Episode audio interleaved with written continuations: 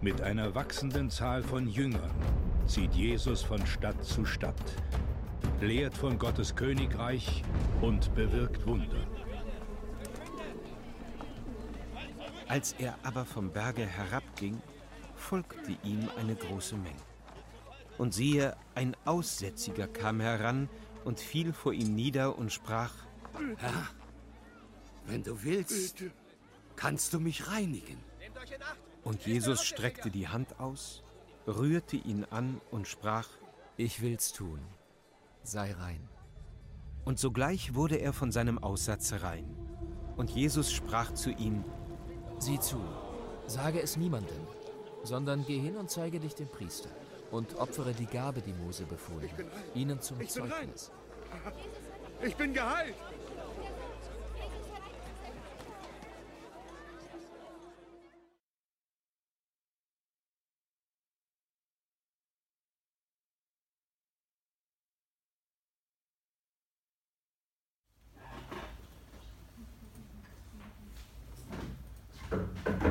So, bin letztens predigen und da habe ich den, den Stecker mitgenommen und habe, äh, mit dem aufgekreuzt. Oder? Und die erste Frage ist, Matthias, warum nimmst du einen Galgen mit zum Predigen? Das hängen alle dran, die nicht zufrieden sind. Wieso? Der Robert Louis Stevenson, er war äh, Literat, also Schriftsteller. Gewesen. Er ist vor zweijährig ist im Gottesdienst gehockt. Seine Nanny hat ihm eine Bibelgeschichte vorgelesen und hat früh angefangen, sein Lieblingsspiel zu spielen, nämlich Kanzelspiel. Er hat aus Tisch und Stuhl hat er eine Kanzel gebaut und hat als Pastor rezitiert und gesungen. Dazu hat der Pastor noch gesungen vorher. Äh, Das haben wir jetzt beiseite lassen. In der heutigen Zeit mache ich nicht mehr, zum Glück. Er hat sich dem Atheismus zugewendet. Dazu mal natürlich immer wieder ist man am Sonntag gleich in die Kirche gegangen und dann hat er ein Zitat gehabt, das ist krass, da hat er gesagt, heute bin ich in der Kirche und bin nicht deprimiert. Ich habe das gelesen und dachte, meine Güte, wenn das die Botschaft von Jesus ist, wenn das die Kirche ist, wo Sprachrohr von Jesus soll sein, heute bin ich gewesen, habe von Jesus gehört und ich bin ausnahmsweise nicht deprimiert. Dann habe ich gedacht, irgendwie, da haben wir wahrscheinlich etwas falsch gemacht. Und ich hoffe, du bist nicht da und ich habe einen grossen Standard gesetzt für die heutige Predigt. Die Hoffnung, dass du rausgehst und das auch ins Tagebuch schreibst. Ich bin heute in der Kirche ich bin nicht deprimiert.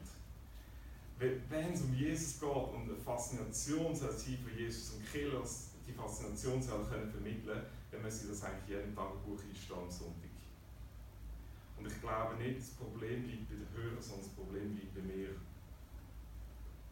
Ich habe heute einen Vers gelesen, hat gesagt, Jesus, ich brauche noch etwas für heute, so als genaue Ermutigung. Dann äh, so gewesen, ich lese Josua 1,8 und dann heißt es, das Buch dieses Gesetzes soll nicht über deine Lippen kommen. Anders gesagt, predige heute nicht. Oder? Es soll nicht über deine Lippen kommen. Sondern lese einfach Tag und Nacht darüber nach und leb's. Predigt muss nicht meine Lippen sein, sondern Predigt muss mein Leben sein. Und Predigt soll nicht etwas sein, was du im Kopf verstehst, sondern wo dein Leben trifft. Und das ist meine Hoffnung. Ich hoffe, dass du heute etwas festmachen in deinem Leben mit dem Jesus. Und es ist das erste Wunder, das wir anschauen. Und das Interessante ist, das erste Wunder von Jesus ist nicht eine Totenauferweckung. Das erste Wunder ist nicht, dass er auf fünf Brot und zwei Fische in Menschenmengen von 10.000 Leuten speist. Das erste Wunder ist nicht, dass er Kranke gesund macht, die nicht mehr sehen. Das erste Wunder ist nicht, dass er einen Lahmen wieder gehen macht, sondern das erste Wunder ist ganz einfach, dass er einen Aussätzigen sieht, der auf ihn zukommt und er fasst ihn an und sagt, bis rein. In unserer Übersetzung heisst es immer, es ist ein Aussätziger, der kommt. Und im Film ist er mega krass aussätzig. Aber dazu mal ist jede Hautanomalie als Aussatz bezeichnet worden und wer so als solches diagnostiziert ist, war, ist man unter Quarantäne gesetzt worden. Wir haben nicht dürfen am Leben von der Gesellschaft teilnehmen, wir mussten in der Wüste wohnen und wir haben, wenn man schon von weitem auf jemanden zu ist gekommen, hat man rufen, unrein, unrein bin ich. Weil es ist so war, dass selbst wenn du nur im Schatten von einem Baum getreten bist und unter diesem Aussätzigen gehockt bist, bist du selber als unrein erklärt für sieben Tage. Und du hast nach sieben Tagen müssen, oder während sieben Tagen müssen ins Abseits gehen und nach sieben Tagen hast du müssen rituell waschen. Und dann erst hast du wieder in die Gesellschaft, hast du erst wieder den Gottesdienst im Tempel dürfen. Jede Hautanomalie war Aussatz. Gewesen. Und meine Traumvorstellung wäre, dass der Aussetzer, der dort zu Jesus kommt, nur einen Flecken hat und nicht Lepra. Weißt du wieso? Das Schicksal war das gleiche. Und ich glaube, was Matthäus und Markus sagen, das erste Wunder der Aussetzung kommt, ist, wir alle haben in unserem Leben irgendetwas, was wir als unrein bezeichnen würden. Etwas, das uns abstoßt, oder wir haben zumindest etwas anderes, was wir als Aussetzung würden bezeichnen wo wir ausgrenzen. Wir alle haben, vielleicht hast du in deiner Vergangenheit irgendetwas, das, das, ist, das ist unrein. Und eigentlich es gibt Leute, die kommen nicht in die die lesen auch nicht die Bibel aus diesem Grund. Die sagen von weitem schon Bibel stehen und sagen, unrein, unrein bin ich, ich komme nicht hin. Und viele haben irgendetwas in ihrem Leben, das sie nicht anschauen können. Wo, wo, sie wirklich, das stimmt nicht in meinem Leben. Es ist, es ist, es ist nicht falsch gewesen, vielleicht. Es ist vielleicht wieder mal etwas Sündiges gewesen, wenn man so gerade in der Kirche bezeichnet. Es ist einfach etwas, wo es stimmt nicht. Es ist etwas passiert, etwas, wo mir nachgeht. Und das war der Aussatz. Ich glaube, darum ist das erste Wunder das von Aussetzungen, weil wir alle haben irgendetwas, oder wir alle kennen jemanden, wo wir als Aussetzung bezeichnen, wo wir auf den schauen und sagen, ah, schau der an. Und der Aussetzung, was ist der Punkt an dem? Er kommt und anstatt dass er von weitem schreit, unrein, unrein, prüft er schon Jesus, Jesus, kannst du mich reinigen? Er sagt nicht, kannst du mich heilen? sondern kannst du mich reinigen. Weißt du wieso? Du kannst mega krank sein und trotzdem, äh, umgekehrt, du kannst mega gesund sein und trotzdem total krank. Es kann sein sogar, dass du nichts entbehren hast, aber doch alles vermisst in deinem Leben. Und er kommt, kannst du mich reinigen. Er sagt, berühre mich nicht nur körperlich, sondern berühre mich innerlich. Und dann kommt auf Jesus zu und weißt was? Ich weiß nicht, wie lange der weg war. Aber etwas war. Er war nicht mehr in Kontakt mit Menschen und hat in der Wüste gewohnt. Und er kommt auf Jesus zu. Und ich weiß nicht genau, hat er von dem Jesus gehört? Aber er geht auf den Jesus zu in der Hoffnung, der kann mich, der kann mich berühren. Der nimmt mich an, der stoßt mich nicht ab. Und er geht von dem Jesus auf die Knie und sagt, kannst du mich reinigen? Und dann erlebt er das erste Mal nach Jahren, dass ein Mensch ihn anrührt. Sonst bei allen Wundern, die du sonst von Jesus liest, da sagt Jesus, ja, bist kennt. Steh auf und geh. In einem Fall macht er noch drei. Aber da heißt es explizit in allen Berichten, wo das mit der Aussetzung steht, Jesus fast ihn als erstes kann. Weißt du, so nicht, weil er es körperlich braucht, sondern weil er es seelisch braucht. Er hat seit Jahren niemanden gehabt, der ihn berührt hat. Und sagt Jesus, bis rein. Und in dem Moment geht er aus zum Zweck. Und dann sagt Jesus das Zweite, und jetzt geht zum Tempel. Dann sagt man, schräg. Jetzt, wäre es doch irgendwie besser, jetzt kommen und lass ich zusammen feiern und ich lade dich ein zum Essen. Das wäre doch eigentlich, oder? Aber Jesus macht zwei Sachen. Das erste ist, er gibt ihm wieder, was er essentiell braucht. Er braucht eine Berührung, wieder das Nächste von einem Menschen. Und dann schickt er ihn wieder in Begegnung mit Gott, weil das sind seine zwei Hauptprobleme. Er hat nicht in Gesellschaft dürfen und er hat nicht den Tempel dürfen. Er ist ausgeschlossen gewesen. Und die, das Wunder von der Aussetzungen bedeutet folgendes.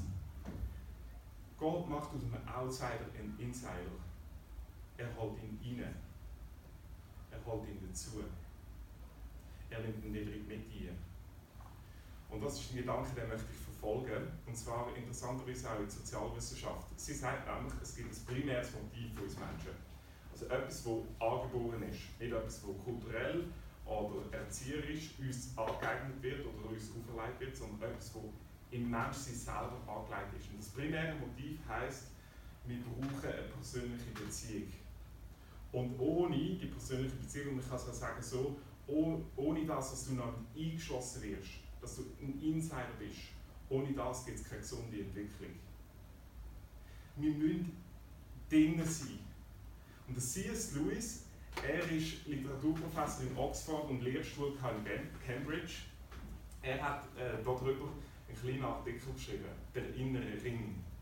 Und er hat Folgendes gesagt. Ich glaube nicht, dass wirtschaftliche oder erotische Motive für alles verantwortlich gemacht werden können. Das ist jetzt ein bisschen komplex. Was er eigentlich sagt, der Karl Marx und der Sigmund Freud haben nicht recht gehabt.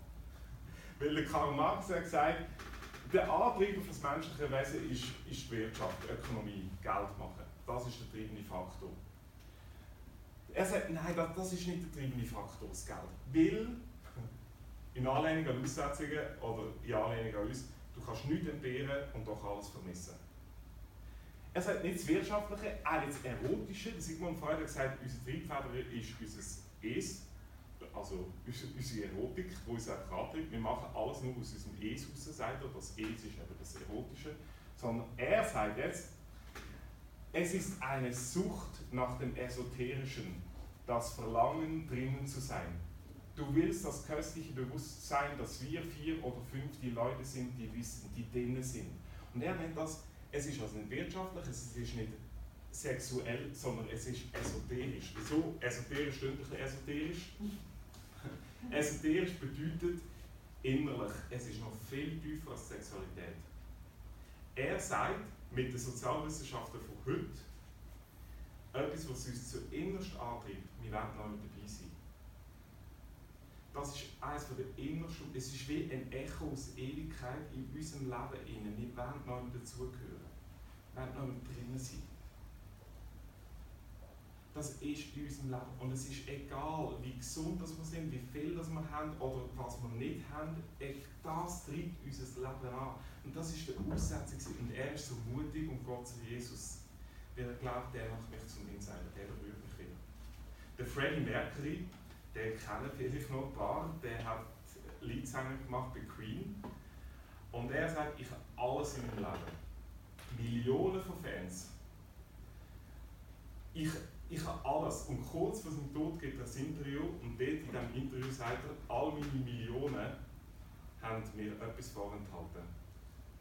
Oder mich über etwas im Stich gelassen. Nämlich, dass ich eine langanhaltende, feste Beziehung brauche. Niemand, wo ich drinnen bin und nicht ausgestoßen wird. Das ist das Tragische von unserem Leben. Wir können alles haben doch alles vermissen. Das ist eigentlich die Geschichte der Menschen heute, wo, wo Menschen mich mega treffen. Der Robin Williams, er hat im Film Mrs. Doubtfire gespielt, ein Komiker gewesen. Er hat sich am 11. August, das ist fast exakt vor fünf Jahren, letzten Sonntag vor fünf Jahren, hat er sich in Paradise Cay, das heisst Paradiesinselchen, geht er das ins Haus gehabt, hat er sich erhängt. Obwohl er alles gehabt. Er hat nichts entbehrt und alles vermisst. In uns innen steckt die Sehnsucht nach dabei sein. Und jetzt ist meine Frage an uns, wo ist echt die Gefahr am besten oder am größten das Gefühl haben, wir sind drinnen? In den Kirchen, oder? Da haben wir das Gefühl, wir haben es wir haben's erlebt, wir haben es geschafft. Wir sind drinnen, oder? Und das Interessante ist, Jesus ist mit, seinen, mit einer großen Volksmenge unterwegs und sie sind alle entsetzt, alle gehen weg, nein, das ist ein Outsider. Und Jesus lässt die sein und geht zu dem. Kinder müssen die Ersten sein, die sagen, ich breche den inneren Ring auf, ich will nach außen schauen. Ich gehe nicht in der, im Verständnis oder in der Annahme, ich habe es erlebt. C.S. Lewis sagt nämlich, der innere Ring, das ist eigentlich nicht so das Problem. Wir sehen uns danach. Das Problem ist, dass der innere Ring seinen Reiz verliert, sobald man drinnen ist. Ich möchte das erklären. Es ist immer so, ich, ich lasse immer sehr gut, wenn Leute Kirchen wechseln. Und dann erzählen sie amigs, wie es vorher war. Und die große Erwartung, die sie haben in der neuen Kirche, oder dass da alles super und viel besser ist, der Reiz verliert die Kirche immer, wenn man sie dann näher kennenlernt. Aber es ist bei allem so. Wenn man etwas Neues hat, ist man total fasziniert. Und im Augenblick, wo man es hat, wo man im Ring ist, verliert es Faszination. Meine Frage ist, wieso? Kannst du bei allem haben. Du kannst bei einer Weiterbildung haben, fängst ein neues Studium an. Ich habe immer meine grossen Vorsätze gehabt, bevor ich ein neues Studium angefangen habe. Oder neu mit neues Seminar gesucht habe oder du mich noch eingeschrieben hast, habe ich gesagt, jetzt war ich so mega frisch ich bin top motiviert ich bin gekommen mit Bleistift, alles schon gespitzt und Kugel, ich war wirklich alles ready gewesen, ich habe schon das Datum drauf gehabt für alle meine Mitschreiberblätter. Ich bin so richtig ready gewesen und gesagt, ich werde jedes, jede Lektion am Abend repetieren und noch nachlesen, was wir kann und schon vertiefen. Und nach einer Woche war es selber. Wieso? Der innere Ring hat seine Faszination verloren. Und ich glaube, es gibt einen inneren Ring, der verliert nie seine Faszination. Das ist der Jesus. Und ich möchte anhand von fünf Bildern aufzeigen, was der Jesus macht. Ähm, das erste ist, er sagt, geht zurück ähm, zum Tempel. Die fünf Bilder, die ich zeige, die kommen in der Bibel immer wieder vor. Und sie sind wie Bilder, um uns zu beschreiben, wie Gott uns in die Mitte hat. Im Aussätzigen sagt er, geht zum Tempel. Warum? Er hat sich unwürdig gefühlt, um nicht rein, etwas Chaos im Leben und dann geht zum Tempel. Das Interessante ist, er hat er dort sieben Tage sein oder auf jeden Fall sieben Tage warten und dann nochmal gehen und dann hat er sich müssen waschen. Das Interessante ist, das ist Taufe im Neuen Testament. Er ist rein geworden, er durfte in den Tempel gehen, weil er beten, zu Gott kommen, im übertragenen Sinn. Und nach sieben Tagen hat er sich müssen waschen und dann hat er wieder Gesellschaft raus dürfen. Du bist getauft, wenn du erlebt hast, dass Jesus dich rein gemacht hat. Und wenn noch nicht, dann lade ich dich ein, dann mach das. Es ist ein Schritt, der nicht hausnotwendig ist, aber er ist heilslogisch. Wenn du sagst, ich mache einen neuen Step mit Jesus, dann lade ich taufen. Das muss nicht unbedingt in der Kirche sein. Ähm, das muss nicht unbedingt sein, dass alle Leute du einladest im Umfeld. Das kann ein persönlicher Rahmen sein. Schön, wenn wir das als Kirche machen schön, wenn wir das werden können machen wenn äh, die erste Person, die sich bekehrt hat, sagt, hey, soll ich mich taufen, ihr Bekehrungszeugnis erzählt.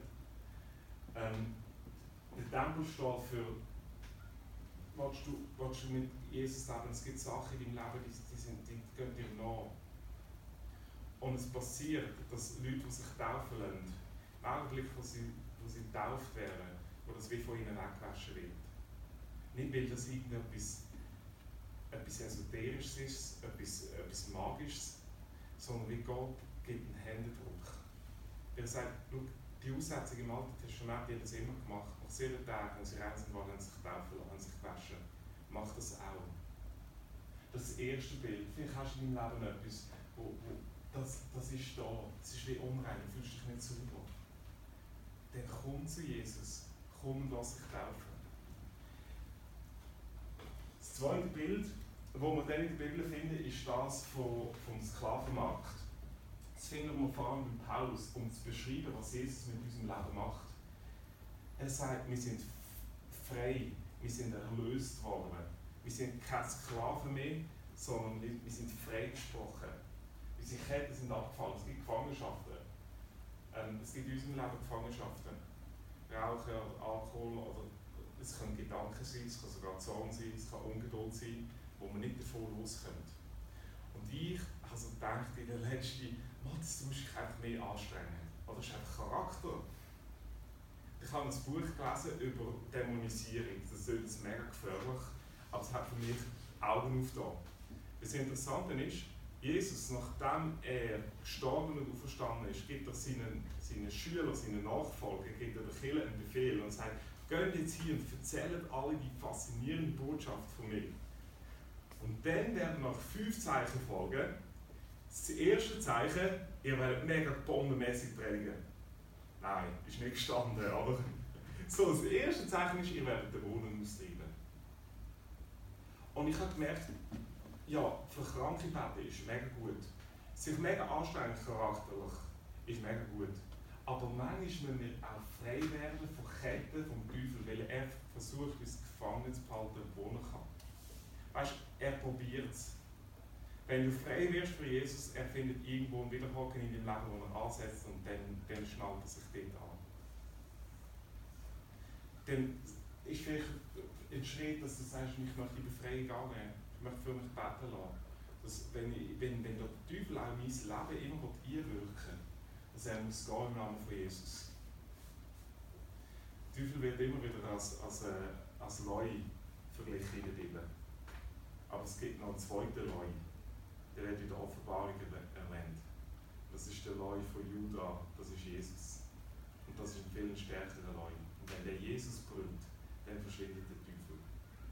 Das nächste Bild, und ich möchte die Bilder bringen, ich habe die leider nicht erfunden, sondern sie sind von John Stott und von Wayne Gruden. Sie beschreiben hier vier oder fünf Bilder. Und es hat mich fasziniert. Ich lese die Bibel ganz neu. Plötzlich, ich lese Paulus und ich habe immer gedacht, er hat davon, ich bin befreit worden und erlöst und danach, ich bin, ich bin gerechtfertigt, dann hat er vom Gericht und ich denke, meine Güte, ich, ich, bin, ich, bin, ich bin Pfarrer, oder? Ich arbeite nicht als Jurist. Und plötzlich hat es mir eine neue Welt. Das sind wie unterschiedliche Dimensionen von unserem allen Leben, wo wir Zugang dazu haben. Die Aussetzung, der Tempel braucht, du brauchst vielleicht, klar, ein anderer braucht vielleicht, dass Gott dich freispricht. Es gibt Sachen in unserem Leben, die haben gesündigt. Und das ist wie eine Schuld auf unserem Leben. Und es ist das Schönste, glaube ich, was Menschen erleben, wenn ihnen vergeben wird. Das schlechte Gewissen, das ist der beste Sprinter kommt überall hinter uns her. Schlechte Gewissen verfolgt uns. Und wenn Gott uns vergibt und uns rechtfertigt, uns das Recht gibt, und sagt, ich nehme alles, alle Sünden weg, das ist etwas so Befreiendes, unendlich Befreiendes. Ich habe eigentlich noch vierte coole Neuigkeit. Und zwar, wir starten in eineinhalb Wochen den Kurs One Eight, wo es darum geht, wie können wir denn überhaupt fasziniert Zeugen sein oder Zeugnis zeugnishaft leben für Jesus. Und ich habe Marianne angefragt, ich habe ihre Geschichte gehört, wie sie sich entschieden hat, ich will, ich will, ich will an Jesus glauben. Und sie wird, sie wird da kommen. Sie hat mir gestern Abend eine Mail geschrieben und gesagt, Mathis, wenn du der bist, der da rechts ist gehockt, dann weiss ich, wer du bist, weil du mich immer so, so angeschaut hast. Ich habe ihre Geschichte aufgesogen. Es wird ihre Geschichte erzählen, sie hat alles verloren. Und eigentlich ist es nicht spektakulär. spektakulär. Ich will es gar nicht erzählen, sonst ist dann die Spannung weg. Ja, genau. Also, der dritte Abend kommt Marianne. Es ist einfach mega berührend. Und sie hat dann, wir waren etwa 30 Personen, gewesen, wo, wo wir ihre Geschichte gehört haben, das erste Mal aus ihrem Leben erzählt. Sie etwas gemacht hat, wo sie, das hat sie begleitet, Tag und Nacht. Und sie haben das bekennt vor Jesus und Jesus hat ihnen vergeben und sie hat gesagt, das ist befreit pur. Das ist neues Leben. Jesus schenkt uns neues Leben. Das nächste Bild, das wir in der Bibel finden, das ist das Bild vom, äh, vom Einfamilienhäuschen, wo man uns wird schenken, wenn wir gläubig werden. ja, genau, oder so ist es. Nein, das Bild ist, er nimmt uns heim. Es kommt immer wieder, wir sind adoptiert wir sind Kinder von Gott, wir sind Söhne von Gott, das ist nicht diskriminierend, sondern das war, weil Söhne, das ist schon diskriminierend war, aber die haben nur die haben den grössten Anteil vom Erbe bekommen, die Töchter nicht. Das ist heute zum Glück anders. Aber da heißt es interessanterweise in der Bibel immer, wir sind Söhne von Gott. Also es gilt auch für Töchter. Warum? Das Erbe uns überschüttet wird, egal ob wir männlich oder weiblich sind oder etwas anderes. Er er das ist mega wichtig, wirklich und er holt uns heim. Wir sind Kinder von Gott. Er gibt uns heim. Er kommt uns näher. Er will mit uns eine Beziehung haben. Er will nicht unser Abfalleimer sein. Er will nicht unsere Klagemauer sein. Sondern er will unser großer Daddy im Himmel sein, der begeistert von uns ist. Oder und wenn, wenn wir Worship machen und er ist der Worship-Leiter Gott, dann ist er fasziniert, wenn er seine, seine weißt du, das ist, das ist Jesus. Er will dich heilen, er will dir das daheim geben. Und das letzte Bild, das gebraucht wird, ist das vom Spital. Es kommt immer wieder, er will uns heilen. Er will uns gesund machen. Ich glaube, Gott heilt immer. Entweder sofort prozesshaft oder er gibt Kraft, aber er heilt immer. Und ich sehne mich danach, wenn wir die erste Heilung, oder wir haben ja eigentlich schon fast Heilung, aber die nächste Heilung dürfen wir erleben, wo Gott sofort heilt. Aber was ich immer merke, jemand kann kugelgesund sein und seelisch total krank. Und ich meine, mich, mich selber frage, wenn ich jetzt für Heilung bete, soll ich wirklich für körperliche Heilung beten oder ist vielleicht seelische Heilung besser? Weil wir können gesund sein und doch nichts haben. Aber, aber es stimmt auch, Jesus berührt uns. Und wo er das oft macht, das ist auch im Abendmahl. Und ich lade euch ein, nicht zu warten mit dem Abendmahl, bis wir das erste Mal im Precious haben. Das ist so, wenn man äh, einen Kelch trinkt und das Brötchen isst. Das steht für Jesus, der gestorben ist und sein Blut gegeben hat, sein Leib gegeben hat. Sondern macht doch das mal an Eheabend. Macht doch das mal mit euren Großkindern vielleicht. Macht doch das mal mit euren Kindern. Kommt feiern zusammen Abendmahl. Es wird mega kreativ, es wird sicher mega lustig. Aber Kinder, also genau. Aber das ist gut. Weil Jesus hat gesagt, wir sollen das in den Häusern machen. Nicht unbedingt im Tempel, sondern bei uns daheim. Und es kann gut sein, dass wir werden erleben, dass Gott uns körperlich anlegt. Weil am Kreuz hat er alle Krankheiten auf sich genommen. Alle Gebrechen. ist für alles gestorben. Das sind die fünf Bilder. Und jetzt möchte ich aufhören mit folgenden Gedanken. Interessant ist nämlich nicht, was Jesus mit den Aussetzungen gemacht hat, sondern was er nicht gemacht hat. Ja, ich habe gesagt, wer selbst unter einem Schatten steht, von einem Baum, unter dem Aussetzungen hockt, ist sieben Tage unrein und muss zum Tempel gehen und sich reinigen. Selbst nur, wenn der Schatten einberührt.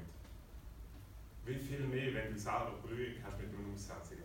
Was macht Jesus nicht nach unserem Text? er geht nicht zum Tempel. Er wartet nicht sieben Tage und lässt sich dann. Das hätte er eigentlich müssen. Im Markus-Evangelium, das ist nicht in unserem Text, den wir gehört haben, heißt und Jesus ist nachdem, dass er den Aussetzer berührt hat, allein in die Wüste gegangen. Das war der Ort, wo die Aussetzung hergekommen. Die Aussetzung war immer in der Wüste. Und was Jesus sagt, das ist das Krasseste. Ich hoffe, du wirst wieder fasziniert an Jesus. Er sagt, ich, wechsle mit dir Platz. Ich gehe in die Wüste, wo du herkommst. Und du gehst wieder zum Tempel. Weil der ultimative Insider, war doch Jesus. Gewesen. Er ist vom Himmel auf die Erde gekommen. Und er sagt nicht nur, ich verlasse den inneren Ring vom Himmel, sondern ich verlasse sogar den inneren Ring der Menschheit und vom Ansehen. Ich gehe in die Wüste. Am Ende von seinem Leben ist er außerhalb von Jerusalem, von der Grölhalde in einer Grölwüste, ist er gekreuzigt worden. Er hat mit dem Aussetzungen ein Folgendes gemacht. Er gesagt, ich nehme deinen Aussatz und du nimmst meine Heilung. Ich nehme deine Unwürde und ich gebe dir das Vorrecht, das Kind von Gott zu sein. Ich gebe dir mein Leben und ich nehme deinen Tod. Ich nehme deine Sünden und ich gebe dir meine Gerechtigkeit. Ich gebe dir Sohnschaft und ich, werde und, und ich nehme deine Verfluchtheit von Gott. Er sagt, ich, ich mache den Tausch. Und das ist faszinierend. Er tauscht mit uns und er geht in die Hölle für uns. Der Hense wird seine Geschichte auch erzählen, wie er gesagt hat, ich will mit Jesus leben. Und er wird das am ersten Abend machen, jetzt am Mittwoch in einer Woche. Und es ist mega krass. Ähm, er wird das selber noch erzählen. Aber eigentlich der Punkt, wo er sich entschieden hat, war folgendes, dass er ihn den Pastor gefragt hat, hey, was hindert es dich eigentlich, dich zu entscheiden, an Jesus zu glauben? Und er sagt, ja, nichts, gell? Ja. Ich möchte dich fragen, was hindert es dich, zu sagen, hey, Jesus, ich will mit dir Vollgas leben?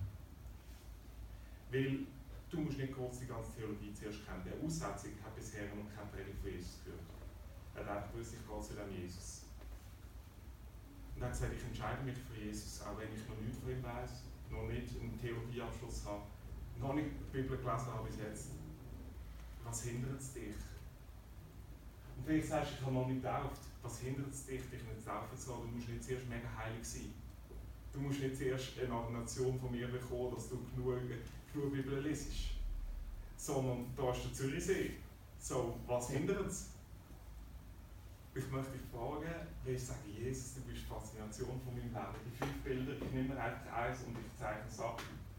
Für das lebe ich. Weil der wahre Insider bist du, wenn du das Leben mit Jesus hast. Das wird nicht alles andere ausschließen, wird nicht alle anderen ausschließen, sondern das wird erst alles andere einschließen. Jesus, ich bete. Ich habe einen Wunsch, das habe ich dir heute schon gesagt, wo ich die Predigt nochmal gehört habe. Ich will, dass du der Gott von meinem Leben bist.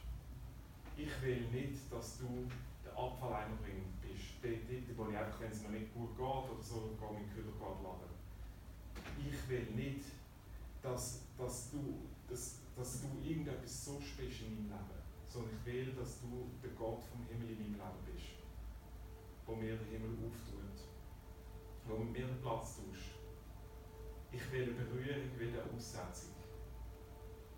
Nicht, weil ich es körperlich brauche, nicht, weil ich es finanziell brauche, sondern weil ich es essentiell brauche. Und ich bete darum, dass du ganz neu kennenlernen. Dann fasziniert sie von dir, dann überwältigt werden von dir. Sie auf die Knie darf gehen bei der Aussetzung und sagen, ich erwarte alles von dir. Alles von dir, Jesus. Ich möchte dir Mut machen, wenn du da sitzt.